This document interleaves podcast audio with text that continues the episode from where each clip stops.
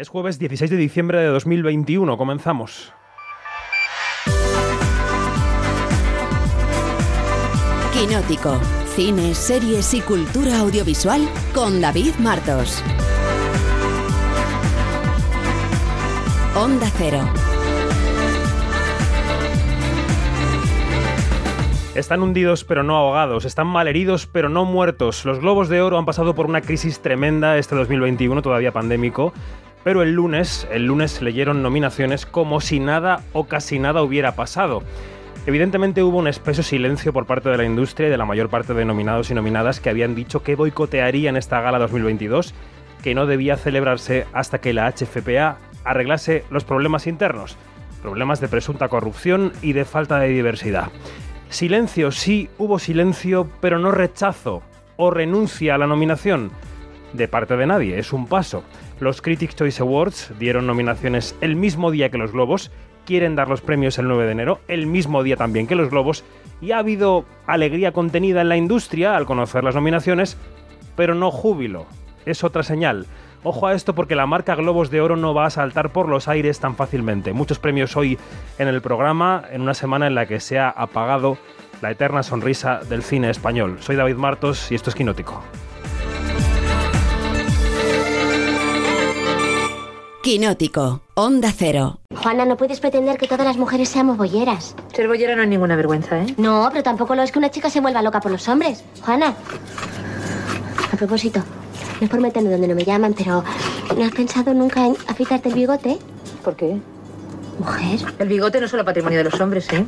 ¿No? No. De hecho, los hombres con bigote o son maricones o fachas. O ambas cosas a la vez. Yo te lo digo como profesional. Sin bigote estarías mucho más mona. Ligarías más bonita. Mm. Un día de estos te maquillo, vas a ver qué cambio. Me voy arriba, Juana, porque estoy agotada. Qué equivocada está. Pero qué gracia tiene la agonía. se nos rompió el amor. Hay de tanto saldo.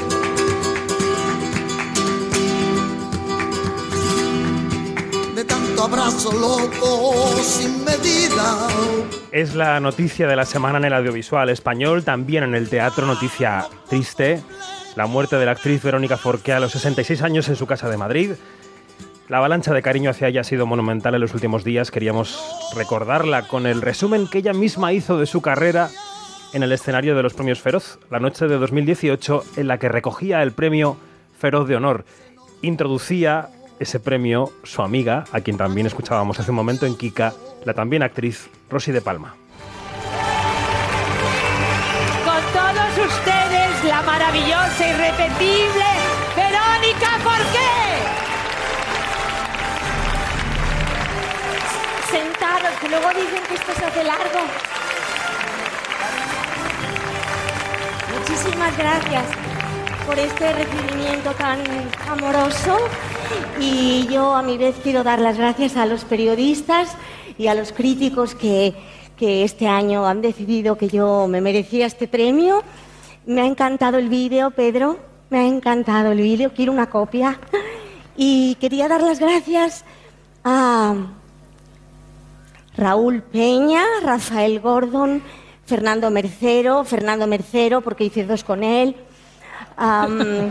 a Joaquín Oristrel, Joaquín Oristrel, porque hice dos con él, a Fernando Trueba, Fernando Trueba, porque hice dos con él, a Fernando Colomo, Fernando Colomo, porque también tuve la suerte de hacer dos con él, a Manuel Iborra, Juan Luis Iborra, a, Berlanga, no quiero que se me olvide nadie, lo, sabía muy bien y lo sé a Basilio Martín Patino, a Mario Camus, a David, eh, a, David Serrano y a nadie más porque todavía no he hecho películas dirigidas por mujeres, pero me gustaría hacer una antes de morirme.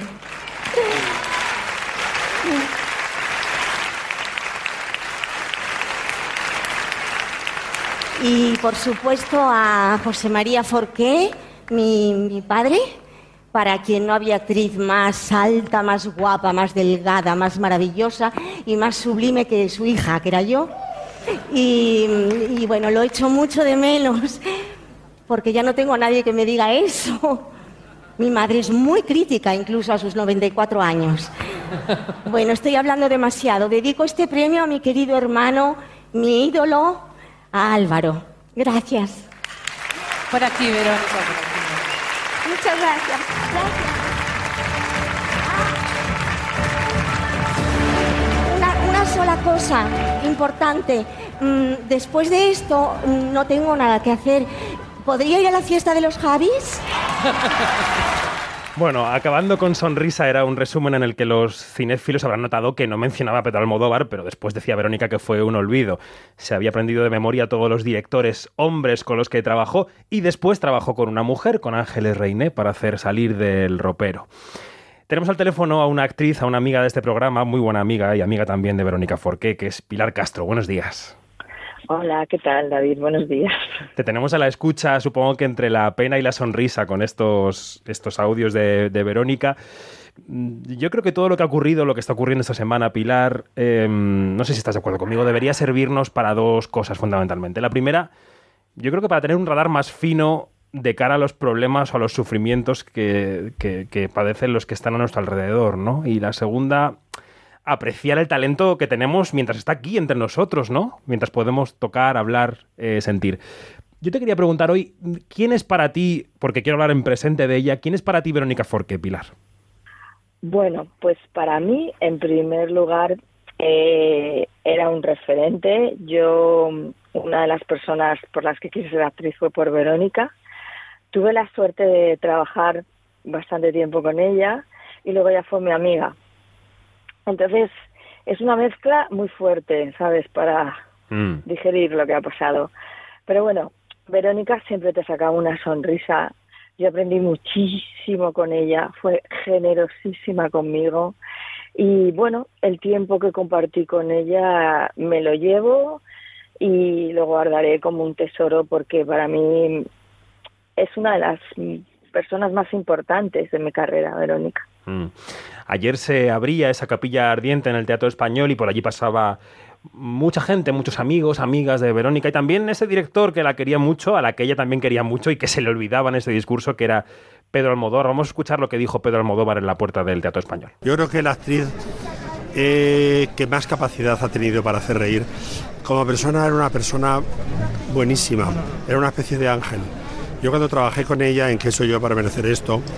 eh, me recordaba mucho, ahora que pienso en ella, a Chus Lampreave, porque eran, eran mujeres como que no habían perdido nunca la inocencia de la infancia.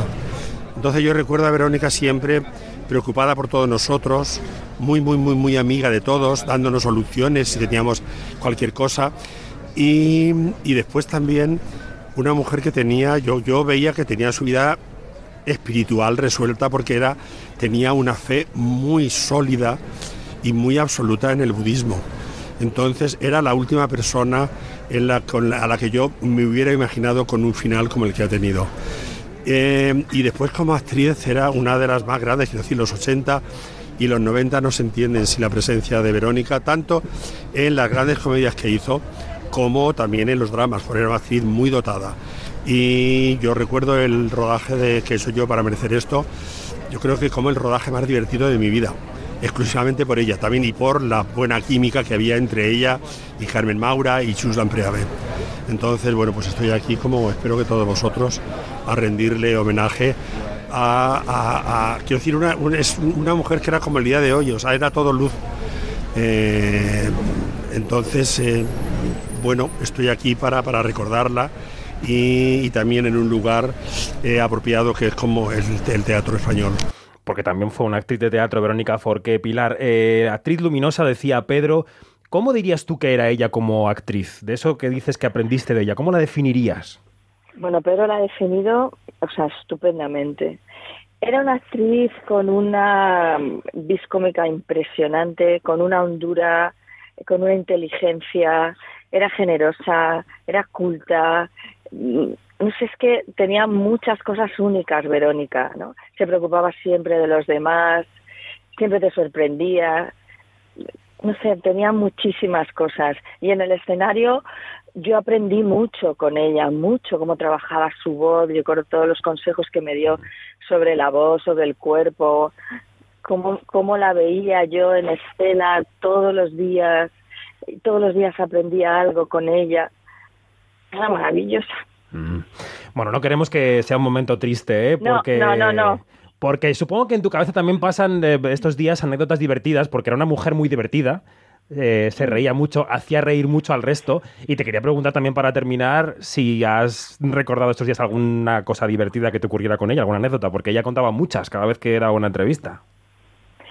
Sí, es que claro, cuando te pones a hablar de ella salen anécdotas de cosas que, que nos pasaban continuamente y, y no sé, o sea, es que recuerdo de, de, de todo.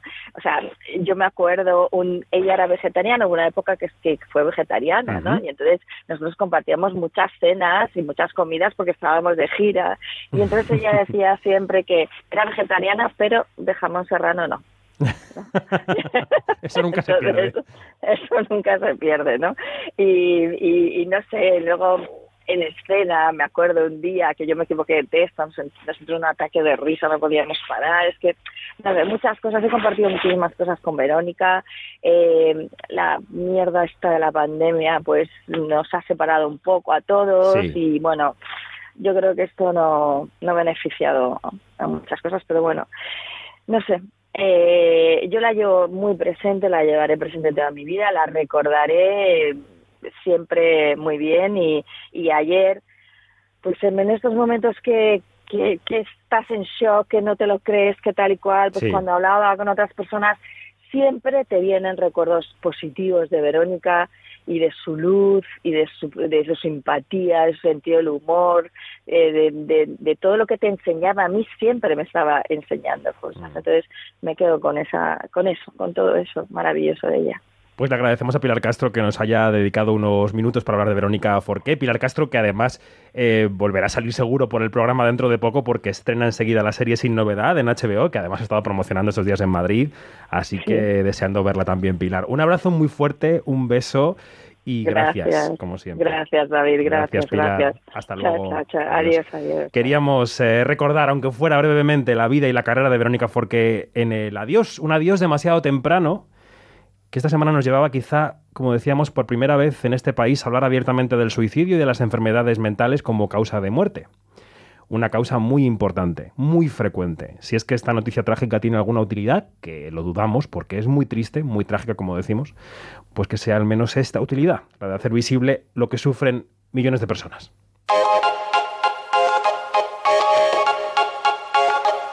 Quinótico, lo que tienes que saber. Bueno, la muerte, la desaparición de Verónica Forqué es sin lugar a dudas la noticia de la semana en España si hablamos del audiovisual español. Pero hay mucho más y nos lo trae David Iglesias que está enchufando rápidamente los cascos, el micro. David, ¿qué tal? Buenos días. Muy buenos días, aquí estamos, David. Una semana más como reemplazo fulgurante de David Noriega, que, que, bueno, que enseguida volverá a Quinótico. Después en el observatorio vamos a repasar todo el reguero de premios, de nominaciones que nos dejan los últimos días. Los Forqué, los premios del cine europeo, los Globos de Oro, los Critics' Choice, los Spirit. Pero vamos con otras noticias antes de todo eso. Si en España hemos lamentado la desaparición de Verónica, en todo el mundo ha sonado fuerte el lamento por la marcha de Lina Wertmüller, que fue la primera mujer nominada al Oscar a la mejor dirección y que murió el pasado jueves a los 93 años. Esta directora italiana que es un nombre clave para la historia del cine. Lina Wertmüller nació en Roma en 1928, descendía de una familia de la nobleza suiza y empezó su carrera como actriz, pero enseguida se puso detrás de la cámara, por ejemplo como ayudante de Federico Fellini en ocho y medio. Después, un año después, en el 63 debutó como directora con Ai Basiliski, una película en la que ya se preocupaba por la clase trabajadora del sur de Italia, pero fue en el 1977 cuando alcanzó el reconocimiento internacional con una película que obtuvo cuatro nominaciones a los Oscar, incluida la suya, la primera de una mujer a mejor dirección. Esa película de la que hablamos era Pascualino Siete Bellezas. Politico, squartatore. Oh, Pasquale Fravus, il mostro di Napoli. Una película con Giancarlo Giannini y Fernando Rey, por cierto, Lina Bermuller, que dio a su cine un toque surrealista y a veces grotesco, Sí. que no ganó esa estatuilla, pero la Academia se resarció hace un par de años con un Oscar honorífico. Ci dovrebbe essere un Oscar. Cioè, perché c'è un Oscar maschio? Y decía que no sabía por qué tenía que ser un Oscar hombre la estatuilla, que debería ser una Oscarina, Claro. porque la decisión de que sea un hombre ese premio pues ya es machista. Grandes figuras David del cine internacional han lamentado estos días su desaparición. La verdad es que Lina Vermeulen es también una figura, un referente que nos eh, dejaba esta semana. Bueno, todos los quinóticos y las quinóticas saben que ha terminado La Casa de Papel, lo hemos contado, sin mucho spoiler, aunque igual uno sí relacionado con esta mujer de la que hablamos ahora, Úrsula Corberó, que está una carrera internacional. Estuvo la semana pasada en un conocidísimo late night americano y la anécdota que contó ha dado la vuelta al mundo. La actriz estuvo hace unos días en el Late Night de Jimmy Fallon, el primero al que acudía Úrsula Corberó en la televisión americana, y contaba una anécdota que le había ocurrido en un avión, un avión que ella tenía que coger en Los Ángeles para volver aquí a Madrid. Dentro de ese avión hizo contacto visual con Madonna, que se acercó a ella y le dijo que era muy fan de la Casa de Papel y que su personaje favorito era quién sino Tokio. Do you know who I am? What? Oh, that was embarrassing. And I was like, all of a sudden, I Came out. I could talk. Yeah. You know? And I said, Of course I know who you are. You're Madonna. Okay, all right, well, that's. Do you know who I know, who I am? ¿Sabes quién soy? Es lo que le preguntó Madonna. Úrsula, claro, Imagínate, le dijo que sí. pasillo de un avión te dice Madonna, ¿sabes quién soy? Soy, soy Madonna. Y tú, claro, ¿cómo no voy a saber quién eres? Pues es que es Madonna y le dio su móvil y al aterrizar le mandó un mensaje diciéndole que se había dejado el pasaporte en el asiento y que se lo había dado a la zafata. And I received this message from Madonna. A text message from Madonna. Yeah, and she said, Darling, you forgot your passport in your seat. The stewardess has it. Darling, te has dejado el pasaporte en el asiento. Qué maravilla Úrsula, qué bien se desenvolvió en Jimmy Fallon, qué bien Madonna, qué bien todo, qué bien todo. Me da ver este talento triunfando Y así el de- desparpajo y un inglés fluido, está todo muy bien. La actriz española que ya lleva más de una década triunfando en Hollywood es Penélope Cruz, a la que esta semana, por cierto, ha homenajeado el MoMA de Nueva York. Esto fue hace un par de noches y fue una gala súper brillante con actores, con talento, con, en fin, el MoMA a los pies de Penélope Cruz. La semana que viene llega a España la West Side Story de Steven Spielberg y a la espera de saber cómo va la taquilla nacional, los análisis de la taquilla americana, ahí ha estrenado, por cierto, titulan con la palabra decepción por el dinero que ha recaudado. Y es que la nueva versión de West Side Story ha liderado la taquilla norteamericana este último fin de semana, pero ha recaudado menos de lo que se esperaba. Ha cosechado 10 millones y medio de dólares. Hay que tener en cuenta que la película ha costado 100 y que para ganar dinero a este ritmo los productores y la distribuidora tendrían que mantener la película en cartel todas las navidades y buena parte de la temporada de los Oscar. Quizá David tampoco ayuda la comparación con la película de Disney Encanto, que en su tercera semana en cartel allí en Estados Unidos ha conseguido 9 millones y medio. Ya. Bueno, ¿cómo van en España las cosas? Porque no sabemos qué ha mandado en la taquilla este último fin de semana, David. Pues la película que ha conseguido el número 2 en Estados Unidos, a falta de Spielberg, es la que ha conseguido el número 1 en España, Encanto. Se aproxima a los 5 millones de euros con los 650.000 que se ha embolsado este último fin de semana. La segunda ha sido Cazafantasmas Más Allá, con medio millón. Después La Casa Gucci en tercera posi- posición. Y en cuarto lugar resiste bien la española Way Down, de Jaume Balagueró, que también se acerca ya en su recaudación acumulada a los 5 millones de euros. Luego en el tiempo del observatorio vamos a analizar el último estreno de Marvel, el que llega esta semana a los cines, pero antes apuntamos que nos hemos encontrado con dos defensores de las pelis de superhéroes en los medios especializados americanos. Uno nos lo esperábamos, porque es el jefe de todo eso, el otro un poco menos. El primero es Kevin Feige, el megaproductor de Marvel, que ha dicho en declaraciones al Hollywood Reporter que de cara a la temporada de premios, el logo de Marvel perjudica a estas películas. Ya. Vamos, que no las consideran los premios porque son de superhéroes. Ya, ya. Y a él, a Kevin Feige, le gustaría ver a Sanchi, la leyenda de los Diez Anillos, cosechar alguna nominación. El otro defensor, ese que dices que no, que no esperábamos tanto, es el director Paul Thomas Anderson. En una entrevista con The New Yorker para promocionar su película Licorice Pizza, ha dicho que parece que ahora hay un poco de preocupación con las películas de superhéroes. A él dice que le gustan, que hoy es popular preguntarse si han arruinado el cine y todo eso él no lo siente así. Todos estamos nerviosos sobre la vuelta de la gente al cine, es lo que dice Paul Thomas Anderson. ¿Sabe lo que les va a hacer volver? Spider-Man. Claro. Así que dice que nos vamos a alegrar por esto, que son buenos datos para buenas noticias para, para el cine. ¿Por qué matar la gallina de los huevos de oro? Dice Paul Thomas Anderson. Y ojo a esto porque cuando el indicativo de este programa habla de cultura audiovisual, también debería referirse quizá a la publicidad. Vamos a escuchar cómo suena un corto publicitario que se llama All Night Divine. All right. I'll make an exception.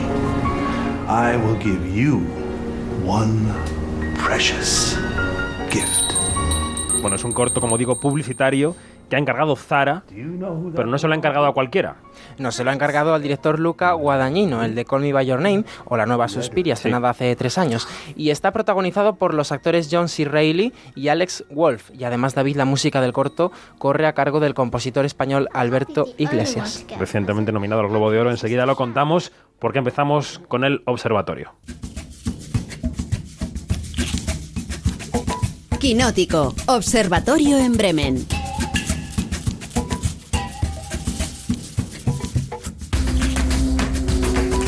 Hoy lo decíamos, tenemos un observatorio cargado de premios y cargado de observadores. Vuelve por la puerta grande a la que es su casa Janina Pérez Arias. Buenos días. Despliega, La por favor, roja. la alfombra de colores.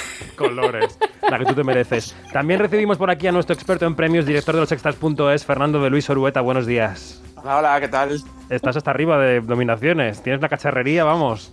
Un despliegue de emociones que es una cosa tremenda. Madre mía. Bueno, se reconecta al observatorio nuestro compañero y compañero del diario El País, Eneco Ruiz Jiménez. Buenos días.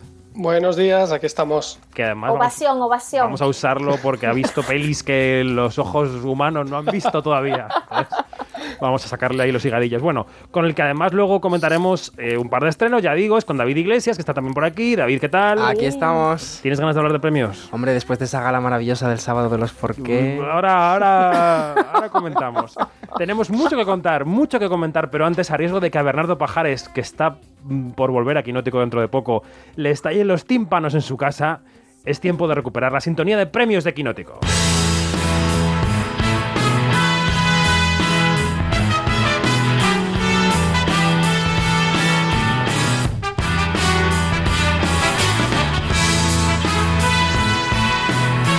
Sintonía de premios porque la temporada ya va a toda marcha. Tenemos muchísimas ceremonias, nominaciones que repasar, un carrusel que arrancaba el sábado pasado.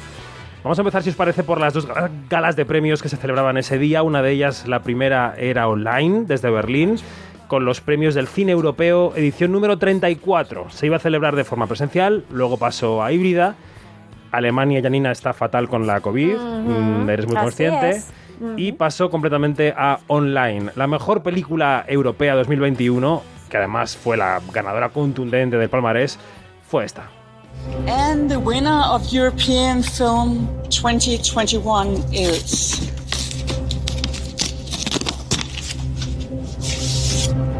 Pure Vadis Aida. Directed by Jasmila Zimbanik. Luego la directora Yasmila Zbanik, directora bosnia, agradecía el premio en nombre de todas las mujeres que sufrieron en esa matanza de Srebrenica de 1995, película Cueva de Isaida que participó en Venecia 2020. Esos son los tiempos de los premios europeos, que hace 15 meses que esta película se estrenó en festivales. Bueno, se lleva película europea, mejor drama sería, porque la comedia fue Ninja Baby, dirección y actriz para Dasna Duricic, que la verdad también está muy bien en la película. Y el, bueno, el mejor debut fue Promising Young Woman de Meral Fennell, que también donde quedó, ¿no? En qué baúl de los recuerdos. Actor Anthony Hopkins y mejor guion también para la película El Padre. Creo que eh, Cueva de Isaida la han visto Janina y Fer, si no me equivoco. Sí. ¿Qué os parece Yo no esta la he película? visto. Ah, tú no. Fíjate que yo no la he visto, ¿no? ¿No lo has visto? No. Pero hombre, qué fallo. ¿Cómo puede ser? Eh, ¿Y cómo? ¿Y cómo? Fer, ¿que te gustó Cueva de Isaida? ¿Te parece una digna ganadora?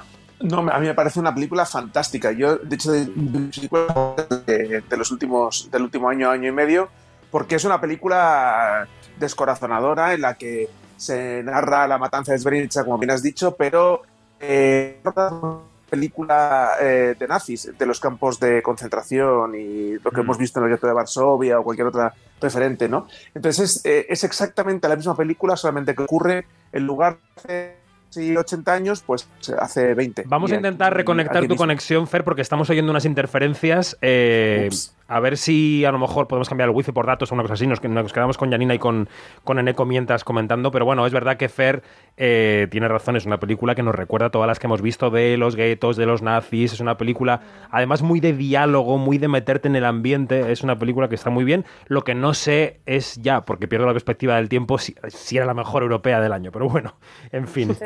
Los EFA Si son te así. sirve, si- mira, si te sirve de consuelo, yo sí que vi Ninja Baby.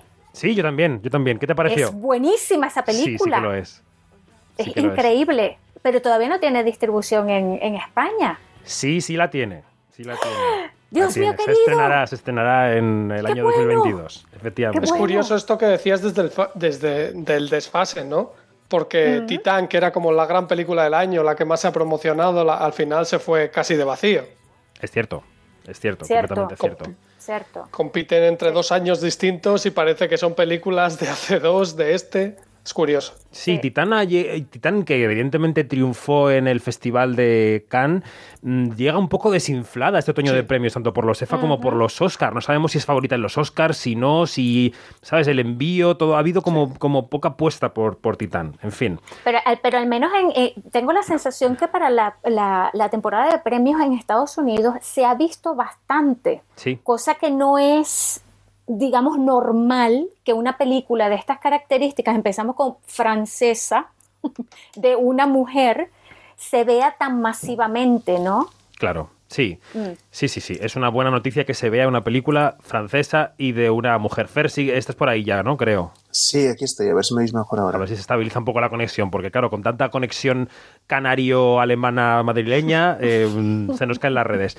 Bueno, decíamos, sábado 11 de diciembre eh, se celebraban los premios europeos en Berlín y en Madrid, mientras estábamos volviendo a los 80, no por nuestra rebosante libertad que tenemos en Madrid, no, sino porque la gala de los premios Forqué, la de los productores españoles, estaba ambientada en los 80, abría la temporada de premios aquí en España, se adelanta oficialmente, ya dicen para siempre, a diciembre, para distanciarse y diferenciarse de los Feroz y de los Goya, y confirmó las previsiones de todas las galas de este país, que son que la película del año se llama El Buen Patrón y que el actor del año se llama Javier Bardem. En, em, antes de hablar de la mejor actriz, bueno, no vamos con ella. En mejor actriz había más intriga, digamos. Finalmente se quedaron por el camino pues dos de las favoritas. No ganó Petra Martínez, por La vida era eso. No ganó Penélope Cruz, por Madres Paralelas. Se lo llevó la tercera favorita en discordia, que era Blanca Portillo, por Maisabel. Uy, uy, uy, uy, uy. Uy, le debo 5.000 pelas a Luis Tosar. Estoy súper feliz y súper agradecida, de todo corazón. Que Marta, Penélope, Petra. Decía mi amiga Almudena Grandes que no hay amor sin admiración. Os admiro profundamente, por lo tanto, os amo. Y, y nada nos puede producir a los actores mayor felicidad que abandonarte, desaparecer y ser otro ser humano para contar una historia. A mí me ha tocado contar la de una mujer increíble. Maishabel Lassa es un ángel. Y gracias, Iciar Boyaín, por, por darme esta oportunidad. Y gracias a los ojos de Luis Tosar por hacerme el 75% del trabajo. Queridos compañeros, gracias, muchísimas gracias. Bueno, en series los Forqué arriesgaron un poco. Hierro, Candela Peña y Javier Cámara fueron los premiados. Em, en primer lugar, voy a empezar por Fer, que ya que lo hemos recuperado y que es el sabio de los premios, ¿qué te parece que los Forqué se hayan movido a diciembre? La verdad es que me parece una decisión muy acertada, porque estaban en una fecha muy terrible, justo a la vuelta de Navidad. O sea, claro, aquí en España celebrando los Reyes, pues teniendo una gala de premios justo después, pues siempre nos llegaba un poco como de sopetón. Mientras que en diciembre la verdad es que estábamos muy tranquilos y este año eh, no solamente tenemos los Forqué, sino que también los Goya van a hacer el encuentro con los nominados ahora antes de Navidad. cierto. Entonces, bueno, me parece bien por descargar un poco de enero de, de citas en España. Eh, claro, hombre, hubiera estado bien que no coincidiera con los, con los premios del Pues sí, europeo. ya puestos. ya puestos. Pero bueno, los Goya van a coincidir un año más con el Festival de Berlín y el Festival de Málaga va a coincidir con los Oscar. O sea que también es que, en fin, al final eh, parece que hay muchas fechas en el calendario, pero solamente nos gustan unas pocas. Sí. ¿Y qué tendencias os parece que marcan los Forqué? Eh, ¿Ya es eh, impepinable que el buen patrón va a ser la ganadora de todos los premios y todas las galas o qué? Venga, Yanni. Por cierto, hablando de eso de la Ah, gala de diciembre, Sí. una cosa que, que ya podría TVE abrirse un poco y no poner la gala de los Forqué a las tantas de la noche, en diferido, bueno, todas esas cosas, que para que importe un poco más la gala también estaría bien que se emitiese dignamente, pero en fin. O sea, en directo, quieres decir en directo, en televisión lineal, bien Claro, abierto. en horario de máxima audiencia y esas cosas. Sí, mm, ahora, ahora comentamos sobre la gala en sí, si os parece, pero sí, tienes toda la razón con tu comentario. Eh, Yanni, tendencias, premios. ¿El buen patrón se lo va a llevar todo, sí o no? Chicos, yo creo que, que en España, y sobre todo a ese nivel de, de productores, de académicos, como he dicho reiteradas veces, este, tienen, que, tienen que defender eh, eh, una decisión que han tomado que cada vez que se escuchan las voces que provenientes de Hollywood, con, este, que están este, premiando a Almodóvar, que están haciendo, digamos, mucha, mucha fiesta de con momento, Penélope ¿no? Cruz Mm. y todo esto, pues entonces es una, como que una manera para recordar de habéis tomado la decisión incorrecta. Que aquí no se trata de tomar una decisión correcta o incorrecta, pero bueno, pero a ver, eh, que está, estoy dando muchas vueltas a, Sí, a pero en este caso te apostillo un segundo. El premio a la mejor película lo votan los productores, que son solo parte de la academia. Y el premio mejor actor en los Forqué lo votan periodistas, que no coinciden justamente con los de los Feroz, pero son periodistas. Sí. Te digo, te dejo, te dejo seguir. Sí, bueno, es que este, este, parezco un perrito dando vueltas en, en mi, en mi despecharme para decir que, bueno, que indudablemente es por ahí van los tiros. O sea, el buen patrón va a arrasar. Va a arrasar, por supuesto que sí. En Ecofer, ¿qué pensáis? Yo no lo tengo tan claro. Yo creo que en los Goya puede haber un giro. Incluso podría, no vería muy raro que ganara Maisabel. Yo tampoco. O sea, es una película que gusta en general, que, que tiene un mensaje, ¿no? Que, que tiene algo que contar. El buen patrón eh, está bien, pero tanto como para 20 nominaciones a los Goya, por ejemplo, eh, quizá demasiado. Mm. Sí, bueno, a ver, está claro que eh, los Goya están ante una, una bifurcación que tienen que decir por dónde van, ¿no? Si, si se reafirman en su, en su fiebre de nominaciones a los, al buen patrón, dándole el premio, o si optan más bien por Maisabel. Me, me- hace gracia que la gala de los Forqué estuviera eh, ambientada en los 80 y que las dos películas eh, de estas de las que estamos hablando son unas películas totalmente de los 90. Y resulta que estamos en 2021, entonces eh, me da un poco de pena que, que- parece que el, que las, ¿no? que el gran cine español eh, le falta un poco de modernidad. Y olvidarse de cosas como Espíritu Sagrado, Tres o Sustituto, que podrían haber hecho un poco más mella, ¿no? Y les y necesitan esa taquilla, necesitan ese impulso, esas películas, también las otras, porque este No, y desde el punto de ¿no? vista, y te- hay un cine, hay un cine más clásico que se está haciendo también en España, por ejemplo, eh, la película de Rodrigo Cortés, El amor en su lugar, que, que no es antiguo. Es clásico, pero no es antiguo. Sí. Entonces, eh, yo, o sea, creo que, creo que estamos anclados todavía. Claro, estamos con una generación que está dominando eh, el cine español, eh, que son los que están, eh, los que son miembros de la academia, los que son los socios de GEDA y que son productores de cine, que son una generación que ya tiene una edad y que, o sea, no sé si es que no está viendo una renovación o que esa renovación no está calando o qué está pasando. Pero realmente esas dos películas son dos películas muy buenas, estupendas, no tengo ningún inconveniente, pero son dos películas eh, superadas, digamos. Sí, y luego sobre la gala, yo, más allá de, co- de- de criticar o de desmenuzar la gala concreta, eh, bueno, no sé si David Iglesias quiere decir algo que está aquí callado en el estudio, ¿no? Bueno, no, que es interesante el giro que comentaba, es que podría dar los premios de, de los Goya, porque al fin y al cabo das 20 nominaciones a una película, le creas esperanzas, por así decirlo, y luego igual acaban esquivando como siempre las comedias. Sí, no, hay veces que hay 13 nominaciones y te vas con cero premios. decir, Claro, claro, pero- ocurre. No, quería decir más que por la gala concreta de los Forqué, por el formato de las galas, ¿no? Quizás esto daría para otro observatorio aparte, ¿no, Fer? Pero quiero decir que, Sí, sí, sí, sí. que, que cada gala que pasa, algunas con más y otras con menos acierto, nos están lanzando el mensaje de que, de que ya es hora de reinventar el género, de que los presentadores que salen a leer un teleprompter y decir el cine español nos deja este año grandes interpretaciones. Esto está superado igual que las películas, ¿no? Que creo. Sí, sí, claro, claro, por supuesto que está superado, sobre todo porque, claro, la, estamos a un ritmo de narrativa audiovisual, ¿no? O sea, yo que estoy ahora en- entrando por razones profesionales en TikTok y estoy horrorizado cada vez que lo abro, pero claro, va todo a un, a un ritmo tan vertiginoso y la comunicación se produce de otros códigos tan distintos que obviamente las galas de premios tienen que ponerse las pilas para estar a, estar a la altura de esos tiempos. Pero, pero eso Banderas lo supo hacer bien el año pasado con los Goya. Fue una Yo- gala yo- rápida, yo- yo distinta, discrepo. masiva. Yo diría que lo intentó. Sí.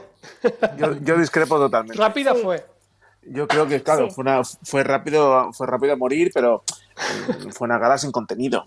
Yo diría que intentó hacer algo distinto. Pues como TikTok. Intentó hacer algo con Como- las sí, herramientas y con el contexto que estaba puesto, ¿no? Porque la Sí. gran pregunta es, ¿qué podría hacer Antonio Banderas, que tiene muchas ideas eh, para hacer una gala como esta? ¿Qué podría hacer en una situación normal?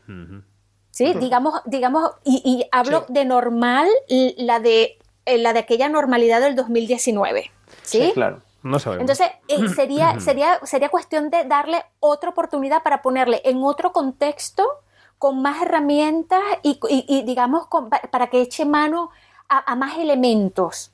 Y allí Está- yo sí que me pongo muy curiosa por saber qué podría hacer Antonio Banderas. Los Forqué estaban tan anquilosados en el pasado que Blanca Portillo ha dicho que le debía 5.000 pesetas a Luis Tosar, ¿no? Que, que Sí. es como...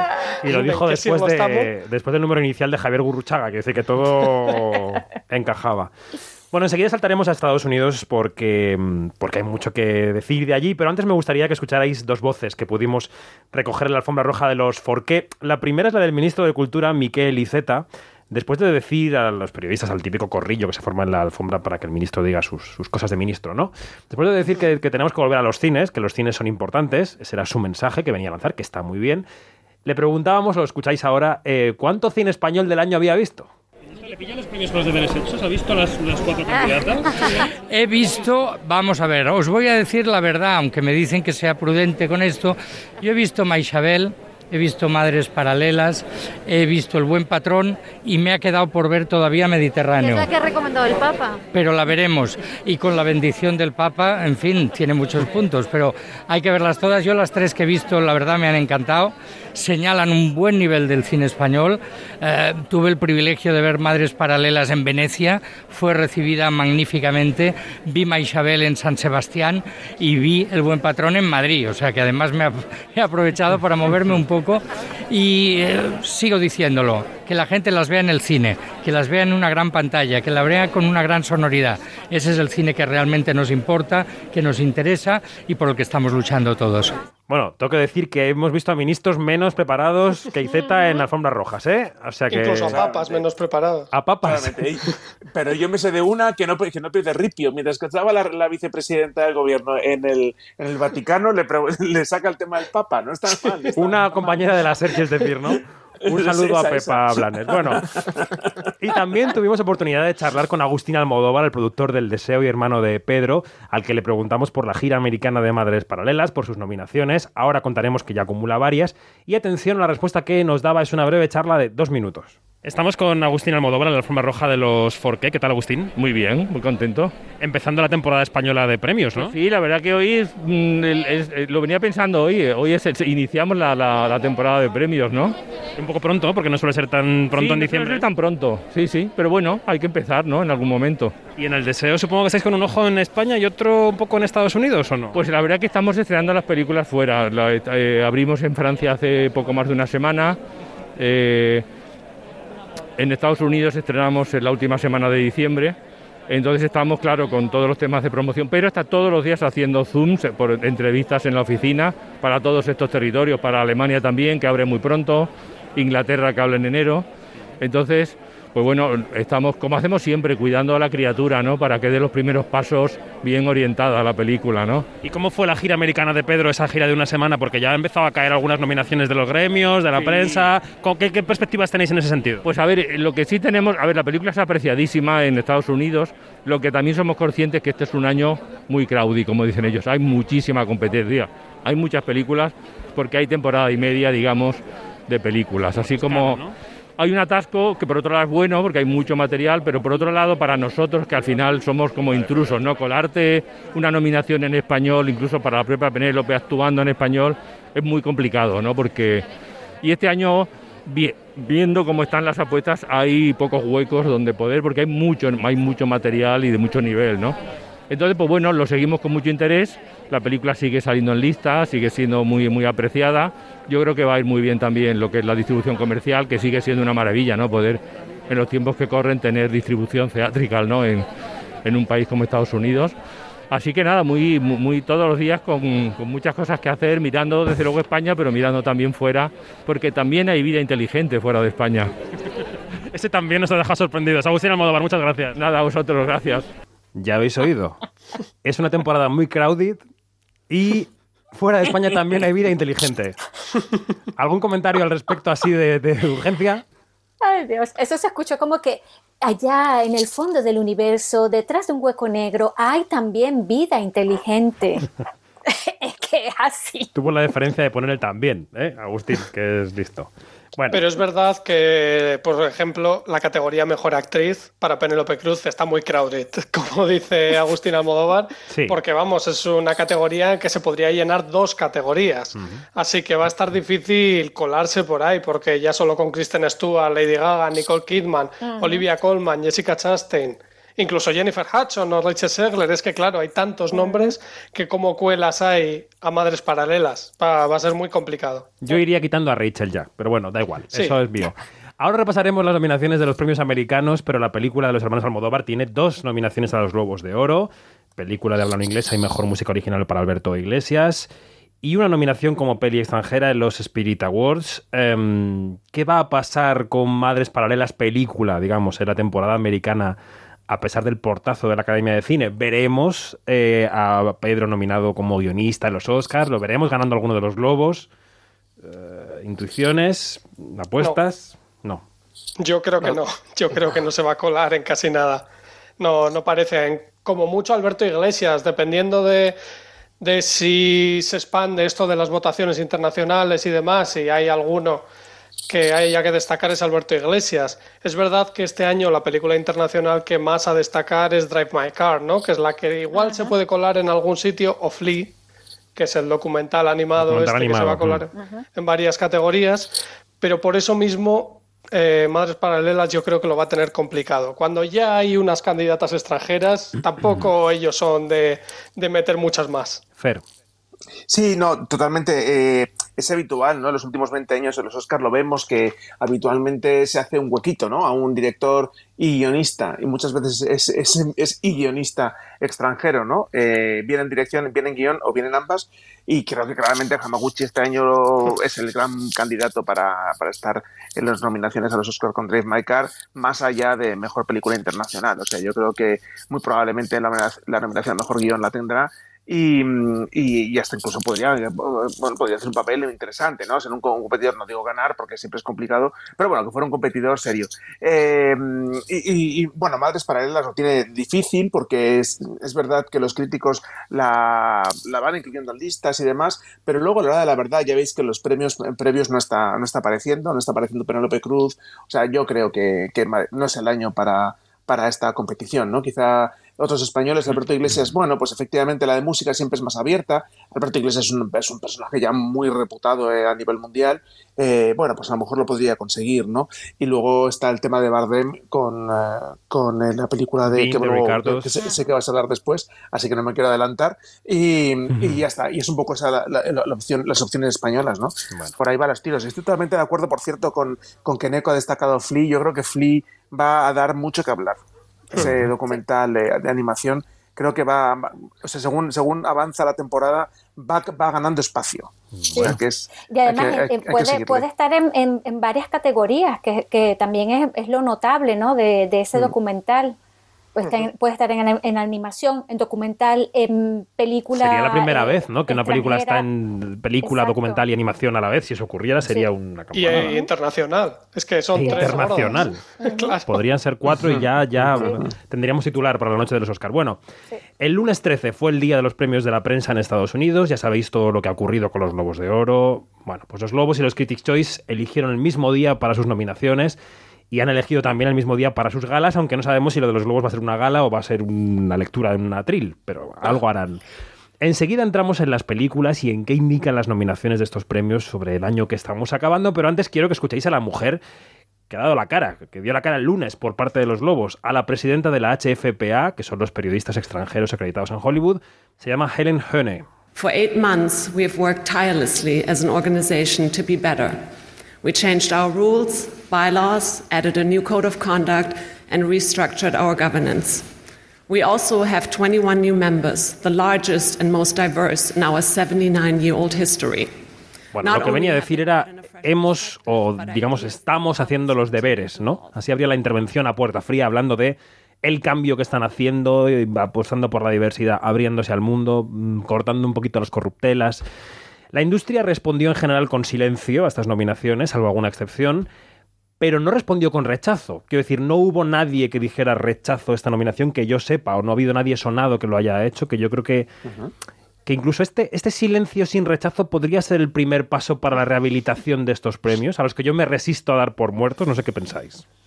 No sé. Pero- no, ¿Qué el- lo contrario del amor no es el odio, es el silencio. y entonces el silencio ha sido total, salvo que alguna compañía ha mandado screeners y demás, pero esa presentación de Snoop Dogg, que la visteis, que se equivocó en la mitad de los nombres, Pobre, pobre mío. tremenda. Pero eso fue un Sí. también, eso también fue un tipo de rechazo, porque no hubo una persona o digamos un, un- alguien que tuviese como que más relevancia eh, que, que, que Snoop Dogg para, para hacer esto. O sea, em, hubo un cierto rechazo, Sí, que lo hubo, nadie les cogió el teléfono y solamente escuchamos un silencio por allí, ¿sí? Y yo creo que, yo creo que esta cosa de mm, eh, hay mucha cautela, ojo, hay mucha cautela porque no esta rehabilitación que estamos viendo, esto de que estamos haciendo los deberes y todo esto, es que no es que esto va más allá de la ética, es quién tienes detrás con pasta para hacer la gala que habíamos conocido hasta hace poquito, porque conocíamos, ¿no? Y mientras Claro. no haya ese respaldo, esto es muerto. Es que eso que dices es clave. Esa es la Bueno. clave, porque el- si los Globos de Oro existe es porque tenía una gala televisada. Si no, no era más que una gala votada por sesenta y pico eh, periodistas extranjeros en Hollywood. Espera un si no momento, espera un momento, Eneco. Vamos con Fer un segundo que quería intervenir hace un rato.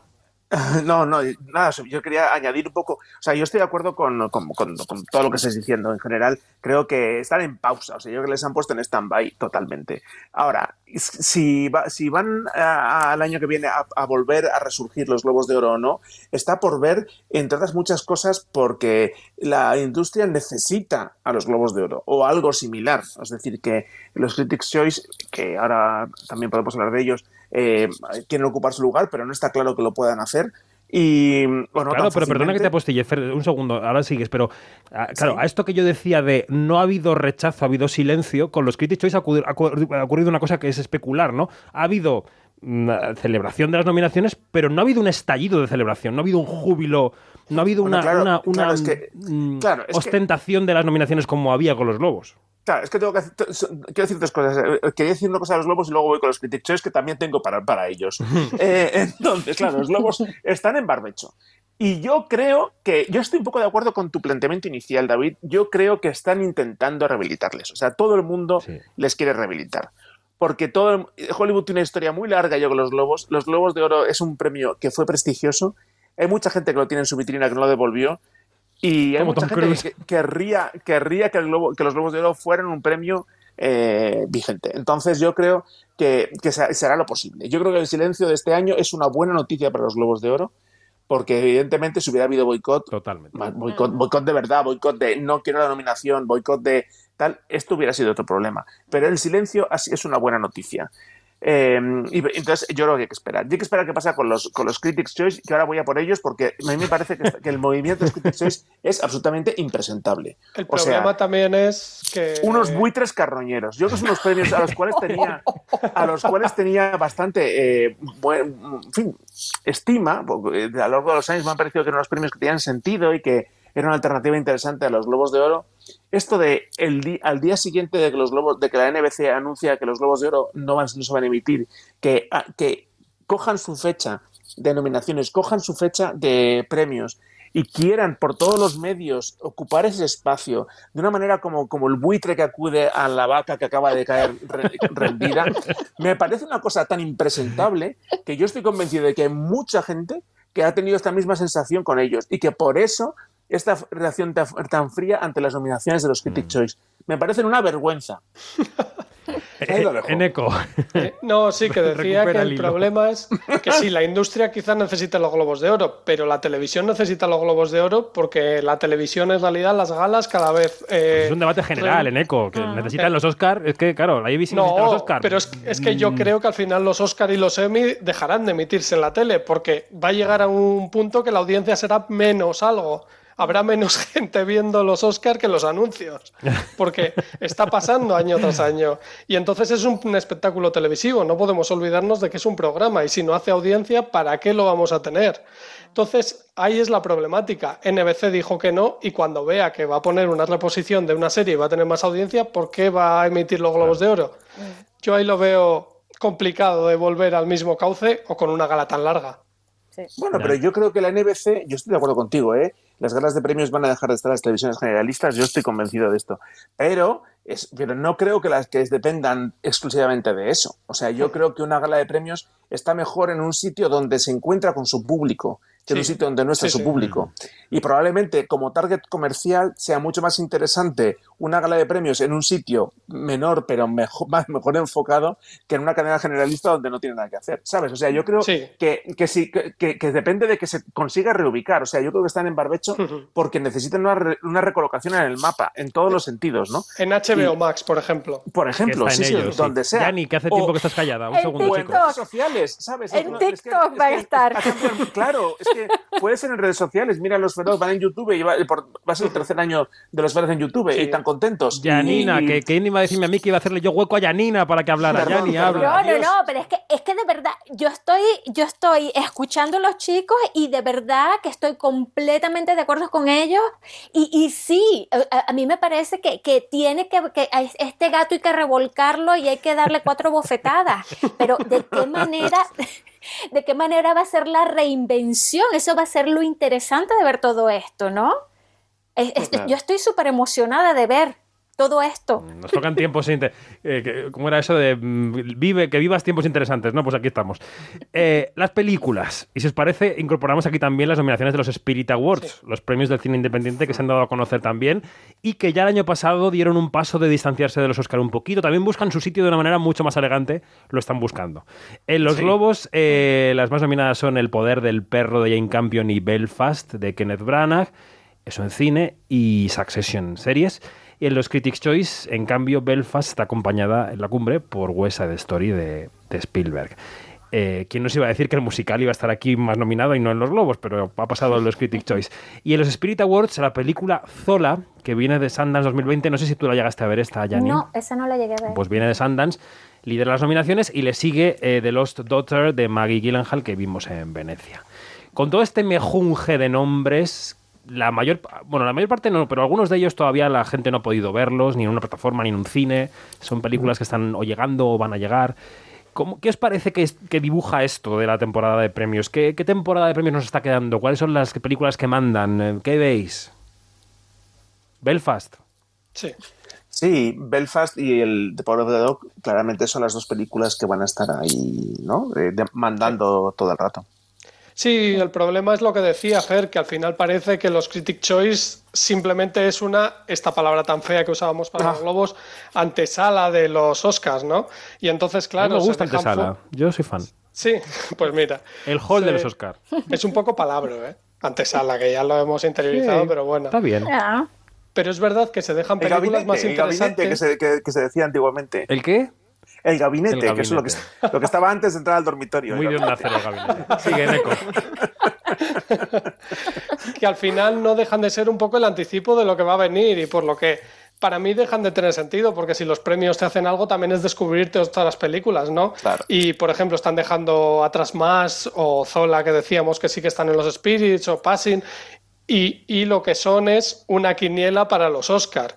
Eh, y en ese aspecto Belfast es la favorita desde el día uno casi. Nos ha pasado un poco como el año pasado con No Man's Land, que la gran favorita sigue siéndolo. No sé si llegará así hasta la gala, pero de momento El poder del perro puede quitarle algo, pero no parece una película muy oscarizable además de que sea por Netflix, que de momento no se lo han dado nunca, porque es oscura, es rara, es, la otra es mucho más alegre, va a gustar más a la gente, Y las, Belfast, dos, yo creo. y las dos son contrarias a esa intención de dar un premio a la mejor película popular de los Oscar. Quiero decir, los Oscar no se están popularizando. Su, su solución con las películas, no, bueno, los premios en general, no está siendo acercarse al público por ahí.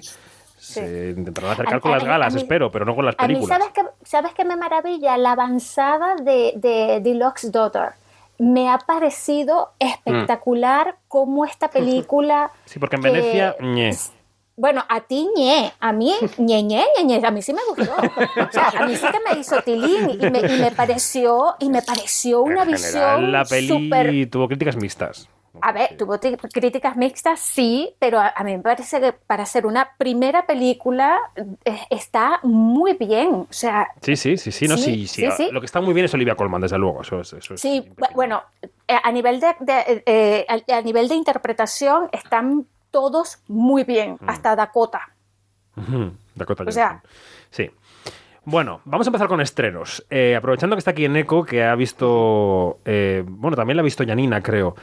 Una película que se estrena la semana que viene en Amazon Prime Video. En Amazon Prime Video, que tiene mm, también su miga. Me parece que el martes, el martes 21, sí, aprovechando también que Javier Bardem está nominado a los Globos de Oro por su papel en esta película, vamos a hablar de la nueva cinta de Aaron Sorkin que se llama Being the Ricardos. Action! Lucy, I'm home. Why is this coming out now? Lucille Ball's a threat to the American way of life? Does the FBI have any case against Lucy? I need you to help me save my marriage. Bueno, la película se llama Being the Ricardos, la traducción sería ser los Ricardos, ser el matrimonio Ricardo, que son los, los protagonistas de aquella serie televisiva, ese show televisivo I Love Lucy. Lucy Ricardo y su marido, eh, que interpretaban Lucille Ball y Desi Arnaz, contaban con 60 millones de espectadores en Estados Unidos y en la película son Nicole Kidman y Javier Bardem, que interpreta a ese cubano, el cubano de Arnaz, que además canta, baila en la película. Esa parte es un espectáculo. ¿Cómo habéis visto a Javier Bardem, Meneco y Anina? Bueno, Javier Bardem, increíble. Eh, hablábamos de Úrsula Colbereo, no hablabais antes, Sí. eh, y la valoramos mucho por esa intervención, pero es que Bardem tuvo hace dos semanas una intervención en el Colbert que lo petó también, además, y poniendo Mm. acentos cubanos, tocando los bongos. Es que lo hace todo en esta película. Es algo bastante increíble y te olvidas que es él. Así como para nosotros, Desi Arnaz no es muy importante, No. porque la película luego es muy inside baseball, es una historia sobre dos grandes estrellas que su mejor tiempo ha pasado, ¿no? Y que ahora pasan por una serie de dramas, eh, entre otras que dijeron que Lucille Ball era comunista. sí, es un drama para esa época. Y bueno, y creo que para la de ahora también. Eh, ellos están maravillosos y además sorprendentes, porque nunca un americano que conoce a estos personajes también habría puesto a Javier Bardem y a Nicole Kidman en estos dos genios de la comedia, porque no se les puede llamar de otra manera. La, es verdad que hablamos de Bardem, pero la interpretación o la imitación, no sé, está a medio camino, que hace Nicole Kidman de la mítica escena de Lucille Ball en la Cuba con las uvas, con el pañuelo en la cabeza, Sí. es, es- lo, lo clava, es, es- es brutal. Janina. Es que mira, eh, ¿sabes qué es lo que pasa? Que cuando se meten con estas figuras icónicas que tú has visto desde que, desde que, eh, eh, desde que estabas en la panza de tu mamá, y que, y que, y que, qué sé yo, por ejemplo, en mi familia em, se veía mucho en, en repeticiones, bueno, no, no, en repeticiones, no que en los años 60, pero en repeticiones de, la, de, de Yo amo a Lucy, así se llamaba en Venezuela, se veía mucho eh, Lucy. Y Lucy con la Mujer Maravilla son para mí como que no te metas. Don't fuck with them. Entonces, claro, cuando a mí me dicen Nicole Kidman va a hacer a esta mujer, la primera que se puso enfurruñada fui yo. Pero mira, como te he dicho por privado, me voy a lavar los dientes y la boca con lija, porque da la talla. Sí, es verdad que Nicole están bien los Kidman dos. da la talla. Ahora, Javier Bardem, yo me quito el sombrero Sí, porque jamás, yo dije, ok, lo va a hacer, pero yo jamás me hubiera imaginado que Javier Bardem podría mover las caderas de ese modo. ¿Sí? Y cantar. Tiene Y un, cantar. año, tiene un año maravilloso, Bardem. Creo Y- que el y- problema de la película, Yanina, está en la parte de Aaron Sorkin. El- Sí. eh, Sinceramente. Sí. En el Así armazón, en, en- en el planteamiento, en el acercamiento a la película. Así es. En esa, en esa semana en la que él condensa cosas que ocurrieron, evidentemente, en más tiempo que una semana. Y que él, mm, digamos, intenta muchas estilizar. prisas. Hay, hay Lo como cuenta una de una prisa, manera una- extraña. Muy extraña. No está depurada, no este, este, le- le- está descuidada en los detalles. Y ojo, tiene a- a- a unos actores. Está J.K. Simmons, por ejemplo, por O ahí. sea, a to- es que todo, todos, Y todos, hasta los secundarios. Es, es increíble, pero, pero el, el problema, muy bien lo has dicho tú, es la estructura y como Aaron Sorkin, que me parece que, que hasta ahorita, para mí, era uno de los tipos más rigurosos que había en el cine y la televisión, y mira, este, Es se ha curioso. descuidado. Es curioso porque casi mezcla dos tipos de película, ¿no? Tiene por una parte un falso documental, como que parece de Sí, Bands of Brother, sí. como con los personajes ya viejos que te van contando para enlazar los flashbacks con la semana de Marras. Y, y luego eh, tiene la semana esta que va día a día pasando otra cosa distinta a la que te cuentan en los flashbacks. Y de repente hay como mucha sobreexplicación también, porque muchos de los eh, sentimientos te lo acaban explicando en el documental. Y dices, ya, si ya me he dado cuenta de que esto os pasaba o de que os llevabais bien, que erais amigos, pero no necesito una persona documentándome lo que estaba pasando. Yo creo que hay una desconfianza por parte de Sorkin en el propio proceso de creación de la serie. A mí me apetecía ver todo el tiempo cómo lo hacían y ver más backstage y ver más lecturas de guion y ver más... Y todo eso lo acaba solamente apuntando porque le interesa el contexto y si ella era comunista o no y la vida de él en casa y... A mí me interesaba el proceso de la serie, pero bueno, en la fin. casa, la casa tiene- es el centro. Sí. Sí, sí. Bueno, parece que más allá de ninguna nominación, bueno, alguna nominación tendrá, em, actoral aislada como la de Bardem y tal, pero bueno, eh, no va a ser la película como película nominada a los grandes premios, ya veremos, parece que no. Pero bueno, a ver qué ocurre. Ahora sí, eh, ya ha llegado tu momento en eco. Ahora sí, voy a medir bien lo que digo porque Sí, mucho cuidadito. llega el gran estreno de la Fanfarria, semana. fanfarria. Quinótico, lo que se estrena. Desde que me picó aquella araña, solo he tenido una semana en la que mi vida me ha parecido normal. Y fue cuando tú lo descubriste.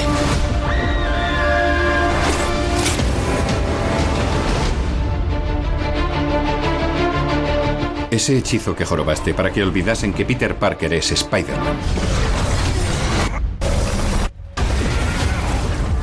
Ha empezado a traer visitantes. Bueno, a ver qué digo. Esto es Spider-Man No Way Home, Spider-Man sin camino a casa, creo que es la traducción en castellano. Una película que... ¿Cómo es, Eneco? En inglés. No Way Home, vale. Una película que zambulle al chico araña, por no decir hombre araña, porque es un chaval, un chico araña en el multiverso. Tenemos ahí a Doctor Strange. Hay, ya no sé qué decir, cosas que se han visto, cosas que se dicen.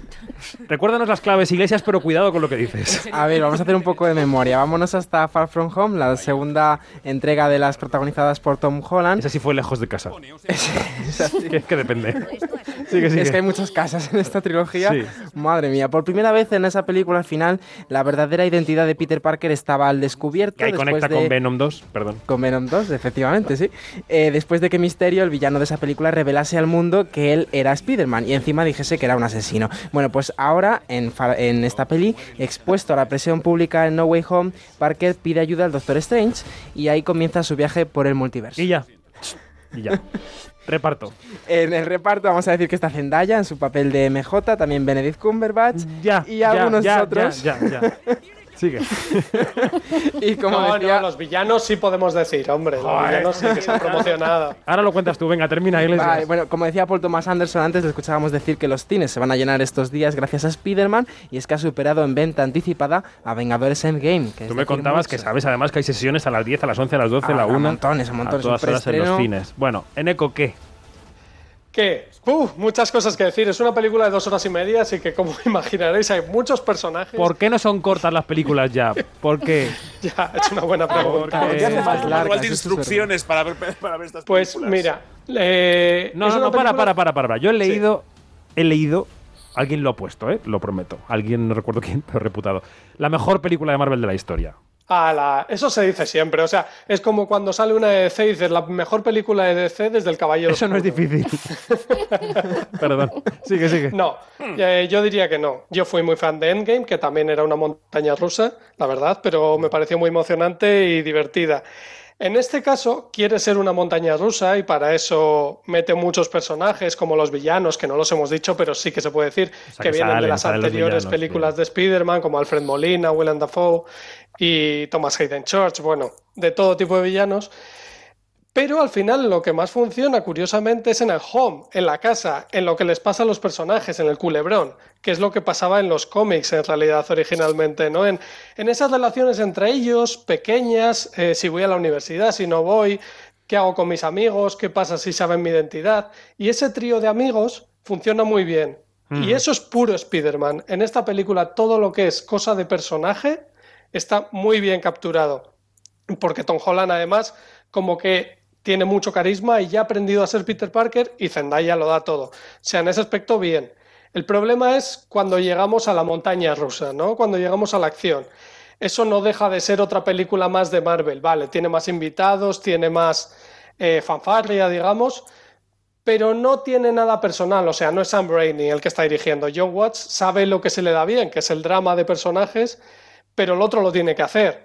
Y se nota que por esa parte flojea, y de hecho los villanos casi que te da la sensación de que tienes que haber visto todas las películas originales para entender su, su evolución, ¿no? La evolución ya estaba hecha antes, que es un problema de la nostalgia, este de la que hemos hablado a veces, Ujú. mientras que el buitre y misterio estaban muy bien construidos, estos te dan por hecho todo. Entonces, bueno, es muy disfrutona, es muy divertida, es muy rápida, tiene muchas sorpresas para los que no sepáis nada, pero sí que me hubiera gustado una acción un poco más original. O sea, funciona en personajes, pero me aburre un poco más cuando se va a la acción. Hay que verla, ¿no? Sí, sí, sí. A ver, es muy divertida y si eres fan de Spider-Man vas a emocionarte. Porque es muy emocionante, porque apela a eso. Y además las interacciones están muy bien, los dramas que le pasan. Yo cuando leía Spider-Man, cuando sigo leyendo, a mí lo que me gusta es con qué chica se vaya a quedar, si llega a fin de mes. Sí, claro, sí. Si la tía May dice no sé cuántos. Claro, el malo, el malo de mi mejor el padre de mi mejor amigo es mi gran malo y va a descubrir mi identidad. Esos son conflictos muy interesantes y que en realidad los, las películas de superhéroes necesitan más de estos conflictos para seguir adelante. Y eso es lo que tiene, eso lo tiene. Me da un poco pena eso, que al final los malos, que son actorazos como Willem Dafoe haciendo sus locuras, pues queden un poco desdibujados por todo este... Anecdóticos casi, ¿no? Sí, y por la nostalgia. Es que Spider-Man se rejuvenece muy bien con el personaje de Tom Holland. Tiene muy buena química con Zendaya y esa pareja como Eres que fan de Tom Holland. da- no, no por él, sino por eh, lo comparamos con Tobey Maguire o con Andrew Garfield y seguramente sabemos si salen en esta película las o no. nuevas genera- no, no, no, eso ya solo sí, con lo que ha salido antes y con las nuevas generaciones sí que se ve ese, ese atractivo, ese, esa cotidianidad que nos contaba también en Eco es lo que consigue, yo creo, esta esta, esta nueva película de, de Holland. Pues antes decíamos que la taquilla estaba un poco desvaída, pero esta semana se va a recuperar. Claramente con Spider-Man. Eh, bueno, ya que estáis por aquí, quedaos un pelín más para que nos cuente Iglesias algún otro estreno de la semana. Por ejemplo, la última película de la húngara Ildiko en Jedi, ganadora del Oso de Oro de Berlín con En Cuerpo y Alma, estrena ahora una cinta que pasó por la sección oficial de Cannes y se llama La historia de mi mujer. Me imagino que ya estoy muerto. Pero antes de morir, revivo por última vez y huyo. ¿cuál es el argumento de la película, Iglesias? Drama romántico sobre un capitán de barco interpretado por el actor holandés Giggs Naver, protagonista de la serie Judas. Este capitán hace una peligrosa apuesta con un amigo, se casará, dice, con la primera mujer que entre por la puerta. Y la mujer que entra es Lia Sidux. También ha tenido suerte. Se enamoran, se casan y ahí llegan los problemas. Es una película sobre los celos, la soledad y en definitiva aquellas cosas del amor. Y ahí empiezan los peos, Janina, como tú dices. Bueno, eh, hay que recordar que esta, esta película está basada en una novela de 1942 de Milan Furz. Y, y, es- y- y claro, aquí Hildy con Jenny como que se queda muy pegada al texto, es- se nota como muy, muy- como que mucho respeto, ¿no? A un texto que, que, que, bueno, que tú cuando tienes como directora o como director lo que tienes es que faltarle el respeto al texto. y, y me parece demasiado correcta, a veces demasiado aburrida, pero yo creo que va a tener un público un público que, que, le, que, le, gusta este tipo de películas, que, porque es una película de época que, se, que también se, este, se desarrolla en diferentes eh, escenarios, de, eh, en diferentes países, en diferentes idiomas, y allí está también el atractivo. Bueno. ¿sí? Pues ahí queda. Seguimos con cine europeo, cine británico con apellido italiano, porque Huberto Pasolini dirige Cerca de ti. Que es un drama familiar protagonizado por James Norton. A sus 35 años, un padre soltero cuida él solo de su hijo de 4 años porque la madre los abandonó cuando nació el niño. Cuando el padre descubre que le quedan solo unos meses de vida, ese tiempo que le queda junto a su hijo se vuelve de oro y mientras tanto, pues busca con desesperación una familia, una familia adoptiva para este niño que pueda cuidarle cuando él ya no esté. Vamos a escuchar cómo suena Cerca de ti. Hello, darling. Hello. Where's my mommy? She had to go away. Far, far away. Far, far away. También se estrena una película que pudimos ver en el Festival de Venecia, Apples, Manzanas. Λοιπόν, ο 14-842 δεν έχει κάποιο σημάδι. Το πάθει και αυτό ξαφνικά όπω όλοι οι άλλοι. Μια πρώτη εκτίμηση que trae una trama interesantísima, David. A ver, a ver. Es una película griega del director Nobel Christos Nichou que nos lleva a un escenario distópico en el que, bueno, distópico igual no tanto, en el que todas las personas pierden la memoria tras una pandemia. No sabemos si eso ha pasado en la realidad o no. En esa sociedad dominada por la amnesia existen programas para crear nuevas identidades, como el que acude el protagonista, el que interpreta el actor Aris Serbetalis. Apple, Apples es una película reflexiva que nos hace pensar en diversos aspectos de la identidad humana, como el olvido, la pérdida y esa pregunta inconsciente que a veces cuesta mucho responder sobre cuál es la identidad de uno mismo. Y del cine internacional, en este caso americano, nos queda destacar un estreno en otra plataforma, Apple TV Plus, se llama El canto del cisne. Película sobre el destino y la muerte a través de una familia en la que al padre le diagnostican una enfermedad terminal. Su médico le ofrece una solución científica experimental, una, un experimento muy novedoso para uh -huh. que su familia no le pierda del todo. Pero claro, ahí llega el dilema, ¿no? Aceptar su destino o experimentar con lo que ofrece la ciencia y aceptar, por tanto, las consecuencias. Protagonizada por el doble ganador del Oscar, Marsala Ali, le acompañan Glenn Close y Naomi Harris, así que muy buen reparto. Vamos a escuchar cómo suena el canto del cisne. I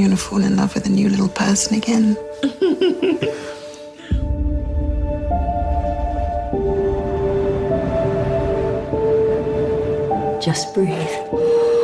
I'm gonna count you down from three. Bueno, nos queda hablar de dos películas españolas. Una es Gora Automático A, que es esa película de animación que se ha hecho Fer para hablar de una película de animación que va a los Goya y al final va a los Goya. Bueno, claro, esta es una película de animación hecha, no, no, no para hablar de eso, sino para ir a los Goya. Efectivamente. O sea, está hecha con todo, con todo, ¿sabes? Con toda la cara diciendo, voy, como hay muy, muy poquitas películas de animación y eh, todas las películas de animación, de animación que se hacen en España están automáticamente nominadas a los Goya por el hecho de que no hay suficiente producción. Y entonces hacen una película. Entonces es que rellenan una película con chorradas para tener suficiente metraje para ir a los Goya. Y entonces hay veces que ponen el marcador para que ver, porque hay momentos de, de, de que están grabados con la imagen real, entonces ponen un marcador para no pasarse de la duración máxima de imagen mm. real para, para, para, no descalificar y demás. O sea que está hecha con toda la cara, pero tiene algo gracioso y de y mordaz que, bueno, sí, tiene sí, su gracia. Solamente tiene su gracia en el contexto de los Goya. Fuera de eso no funciona. Pero en ese contexto es mordaz y tiene, tiene su, su aquel. Pero lo tendrá difícil, ¿no? Porque al final no, no es la única nominada a los Goya. No, no fue como el año pasado. Lo que pretendían hacer no les hay ha salido cuatro, tan hay bien. Cuatro. Hay cuatro nominados. Oye, pero ya, sí. pero, pero, el, pero el que, que hayan entrado en las nominaciones es un pelotazo. Sea, bueno, eh, pero es por lo que dice Fer, que hay una producción muy escasa, Eso. claro. Ha sido Gora automático, Claro. efectivamente. Bueno, Automático. pues Sí, enseguida hablamos claro, del estreno español. es que- una Fácil es una profecía autocumplida. Eso. Decía que enseguida hablamos del estreno español que nos queda porque tenemos una entrevista, pero antes os despido. En Eco, buena salida de año, hasta el año que viene, feliz 22. Que vaya Un muy placer bien. estar este año aquí. Un abrazo y hasta el próximo. Un abrazo. Yanina, Fer, Iglesias, hasta la semana que viene, que tenemos dos programas especiales de Quinótico en la antena de Onda Cero. El 25... Piénsatelo bien, estás a tiempo de cancelarnos. No, no. El 25 a las 10 de la noche y el 26 a las 10 de la noche, una menos en Canarias. Difunde por ahí, Janina, en Canarias, que Difundo, una hora difundo. menos en Canarias.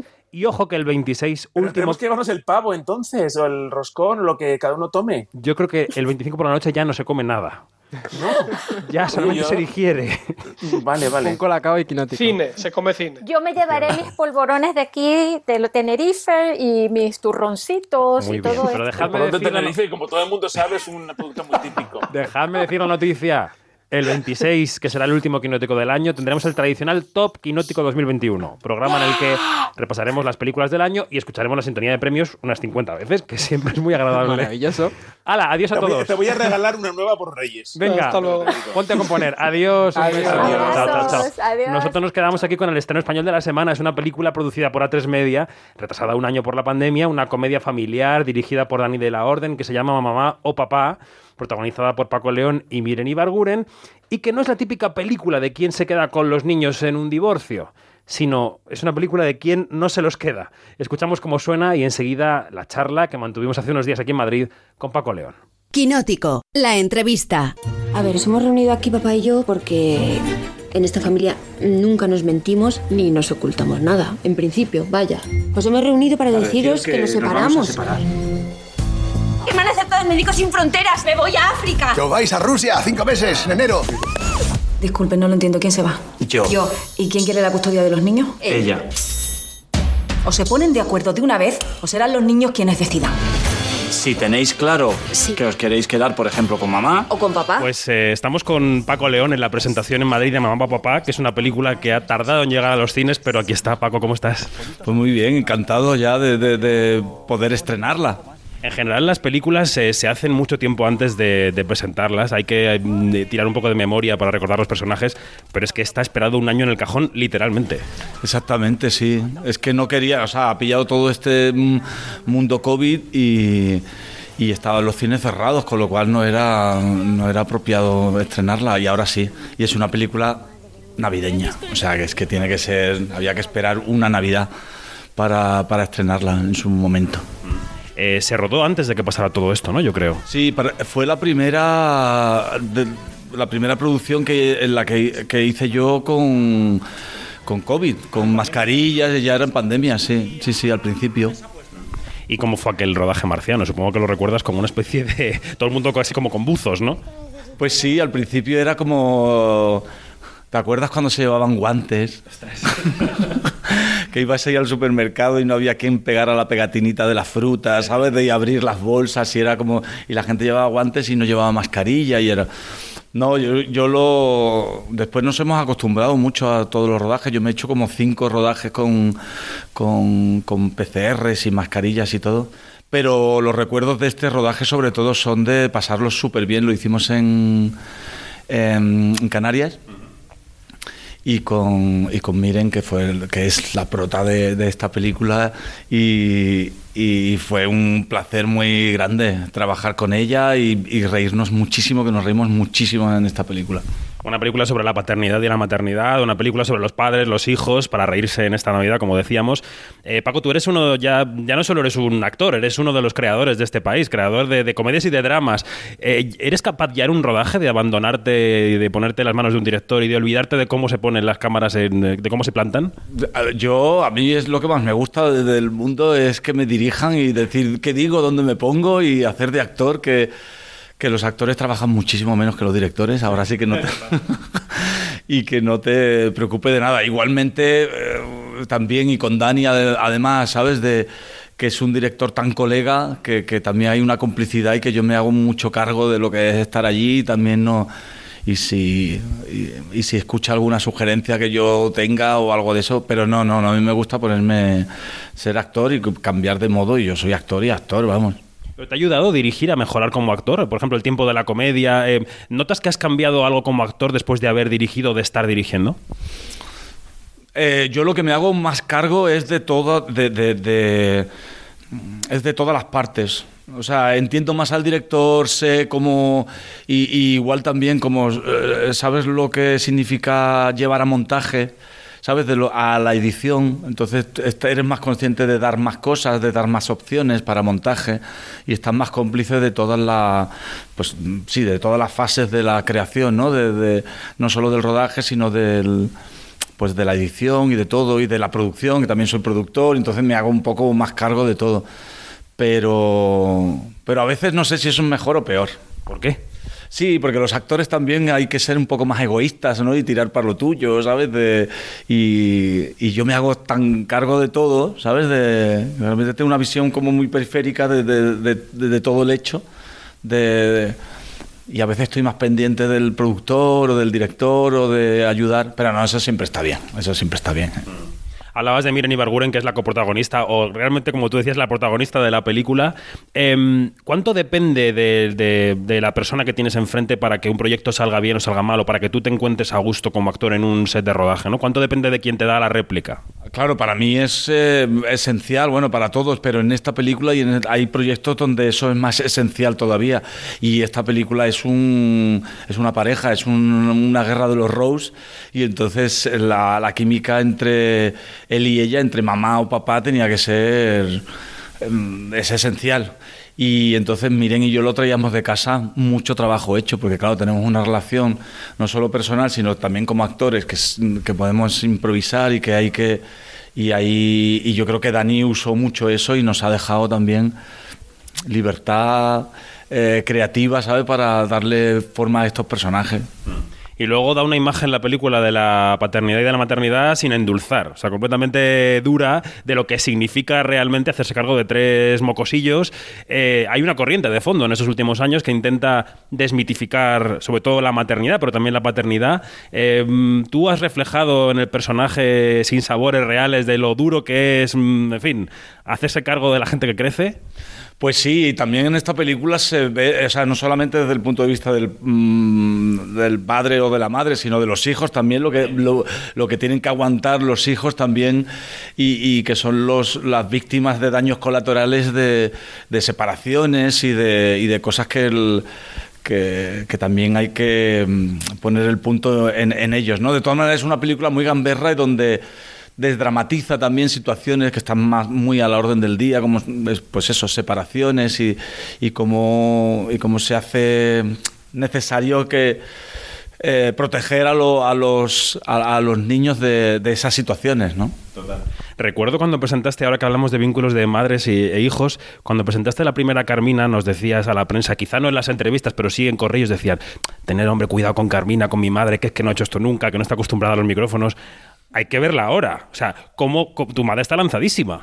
Mi madre es que es, mm, sí, aparte eso era, en realidad no era, no era por protegerla, porque yo sabía que es un, animal de la comunicación y que eso tiene, la verdad es que sí, la verdad es que sí, a mí me da mucho orgullo también que se la... mm, Sí, que se la entienda y se la capte y se la, y, y- y se la valore y se la quiera, ¿no? Porque en, en toda esta aventura que ha hecho de Masterchef, creo que, que se ha transmitido muy bien y que la gente se ha metido a todo el mundo en el bolsillo con esa naturalidad y con eso, como es ella.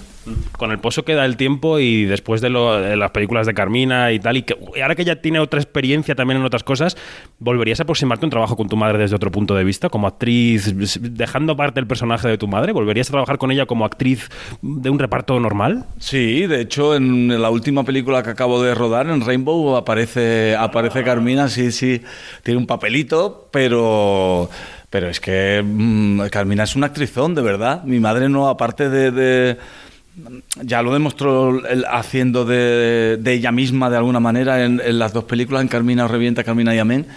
Pero es que se le da muy bien, se le da muy bien y es una persona muy interesante. A mí eso, o sea, me parece que, que hay muy pocas actrices que tengan pues esa fuerza, esa mirada, esa y sobre todo es que se le da bien, se le da bien.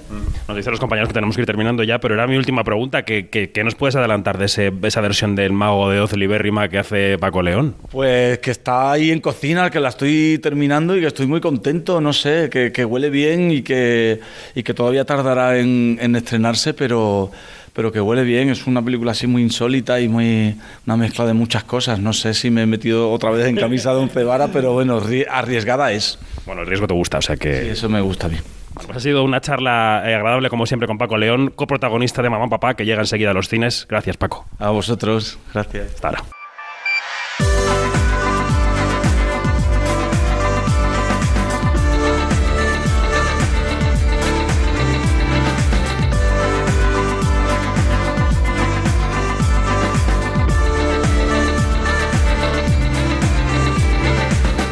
Nos vamos, más información en nuestras redes sociales, somos arroba quinótico y en nuestra página web quinótico.es, la primera con K y la segunda con C, también nuestro canal de YouTube, Quinótico, con las entrevistas.